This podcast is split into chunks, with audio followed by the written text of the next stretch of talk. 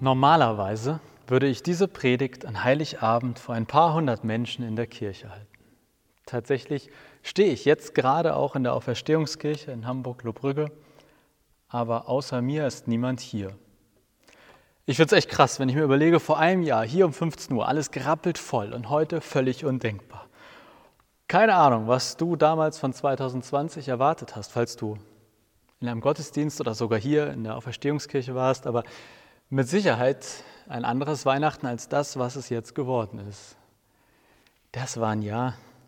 Ich will dieses Jahr wirklich nicht schlecht reden. Ich hoffe einfach mal, dass es für viele von euch auf seine eigene Art schön war, anders, aber vielleicht ja auch anders schön. Trotzdem, für mich, für mich war dieses Jahr bestimmt von so vielen Unsicherheiten. Dinge, die ich plane, dann wieder absagen muss.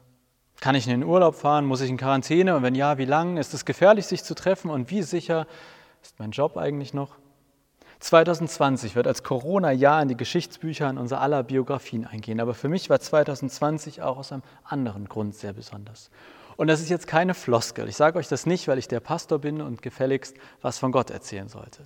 Ich habe in diesem turbulenten und überraschend unerwartetem Jahr Gott auch noch einmal ganz neu kennen und schätzen gelernt.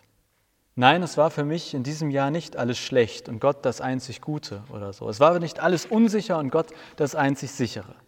Nein, ich konnte auch in diesem Jahr natürlich mal wieder ordentlich an Gott zweifeln, wieso er Krankheiten zulässt, wieso Menschen an Corona sterben oder an Einsamkeit leiden müssen. Das hier soll kein Schwarz-Weiß-Denken werden. Davon haben wir auch in diesem Jahr viel zu viel gehabt. Kein Welt und Corona schlecht, Gott gut. Und doch habe ich eben in diesem besonderen Jahr auch Gott ganz besonders erlebt. Ich meine jetzt nicht, dass täglich eine Stimme vom Himmel kam, die irgendwie zu mir gesprochen hat. Ich meine nicht außergewöhnlich und doch besonders.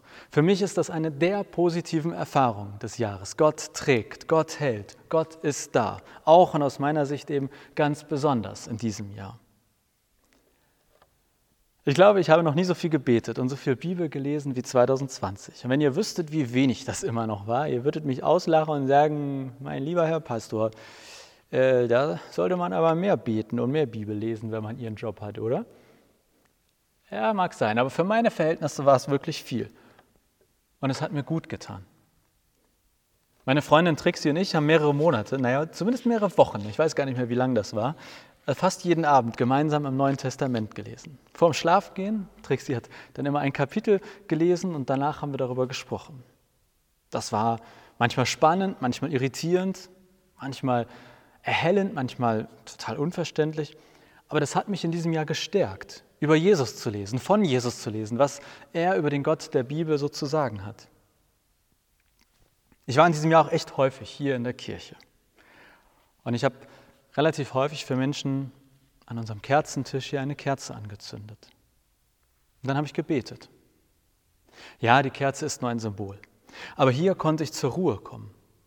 Irgendwie haben Kirchen ja auch immer noch so eine ganz eigene Atmosphäre. Manchmal fühlt es sich für mich so an, ja, jetzt sind nur Gott und ich gerade hier. Ah gut, und die Kerze. Ich habe auch Gottesdienste in diesem Jahr, glaube ich, noch einmal neu entdeckt. Einerseits durchaus als Privileg, dass wir überhaupt feiern dürfen, aber vor allem als Ort der Stärkung. Ah, wieder so ein Kirchenwort, ne? Stärkung. Nennen wir es Aufladen. Ich habe in diesem Jahr Gottesdienste wie so ein Smartphone-Laden in der Nacht für mich erlebt. Und dann konnte ich mit voller Power wieder in die Woche starten. Auch wenn mir das Singen im Gottesdienst fehlt. Vor allem das Singen der Gemeinde. Mein Singen vermisst niemand, aber vielleicht gerade, weil mir das Singen gefehlt hat. Ich habe in diesem Jahr Gott in der Musik, glaube ich, nochmal besonders oder anders erlebt. Ich erinnere mich zum Beispiel besonders gut an den November. Da hat unsere Kirchenmusikerin an jedem Sonntag als erstes Lied Amazing Grace gespielt und auf Deutsch gesungen. Und das hat mich jeden Sonntag wieder so berührt. Ich saß hier und ich hatte das Gefühl, jetzt während dieses Liedes ist Gott so richtig in meinem Herzen drin. Ja, in diesem völlig unerwarteten und so ganz anderem Jahr hat mich Gott ganz besonders getragen und gestärkt. In und durch Musik fühle ich mich ihm nah. Gottesdienste wie Akku aufladen, Inspiration und gute Gedanken durch gemeinsames Bibellesen. Und ich kann deshalb nicht anders, als diese Sache mit Gott auch in diesem Jahr aus tiefstem Herzen zu empfehlen. Gerade wenn die Welt ins Wanken gerät, ist Gott jemand, der uns wieder Orientierung schenkt, an dem wir uns festhalten können, der uns Kraft schenkt, für andere da zu sein, der uns hilft, Einsamkeit zu ertragen, der ein kleines Licht in uns entzündet, wenn die eigene Welt düster und dunkel ist.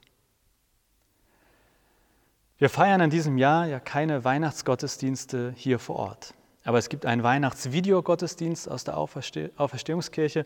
Den kannst du dir übrigens am einfachsten direkt auf unserer Webseite kap-kirche.de angucken, aber findest du auch auf YouTube und ähm, auf dem NDR, also der wurde auch im Fernsehen ausgestrahlt, da kannst du ihn auch anschauen. Und am Ende dieses Gottesdienstes gibt es natürlich O du Fröhliche.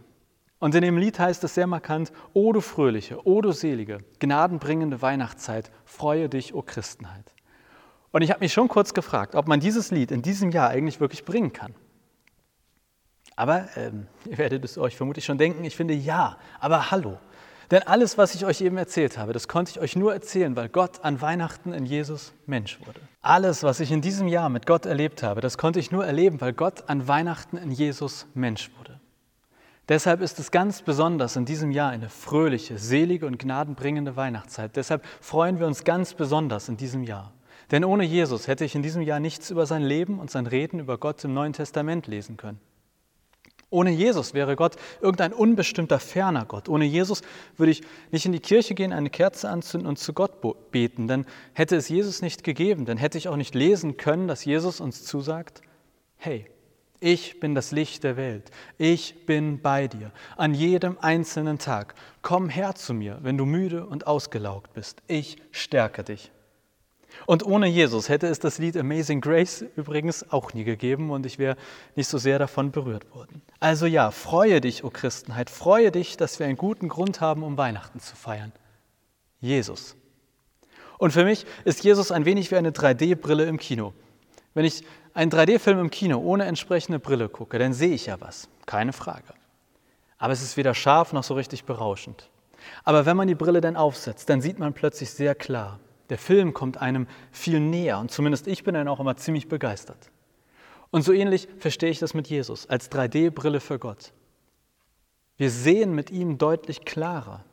Wir erleben Gott viel intensiver. Gott kommt uns durch ihn näher. Und deshalb kann ich insbesondere nach diesem Corona-Jahr einfach, einfach nur sagen, probier doch mal diese Jesus 3D-Brille. Das lohnt sich. Das ergibt einen echt beeindruckenden Zugang zu Gott. Und wie geht das? Eine Jesus 3D-Brille aufsetzen? Ich glaube, es heißt vor allem, sich über diesen Jesus erstmal informieren, über ihn lesen, mit Leuten reden, die schon Erfahrungen mit dieser Brille gemacht haben. Ich könnte auch sagen, sich mit Jesus einfach mal in Ruhe auseinandersetzen. Aber eigentlich meine ich nicht auseinandersetzen, sondern zusammensetzen. Sich mit Jesus zusammensetzen, sich mit ihm beschäftigen.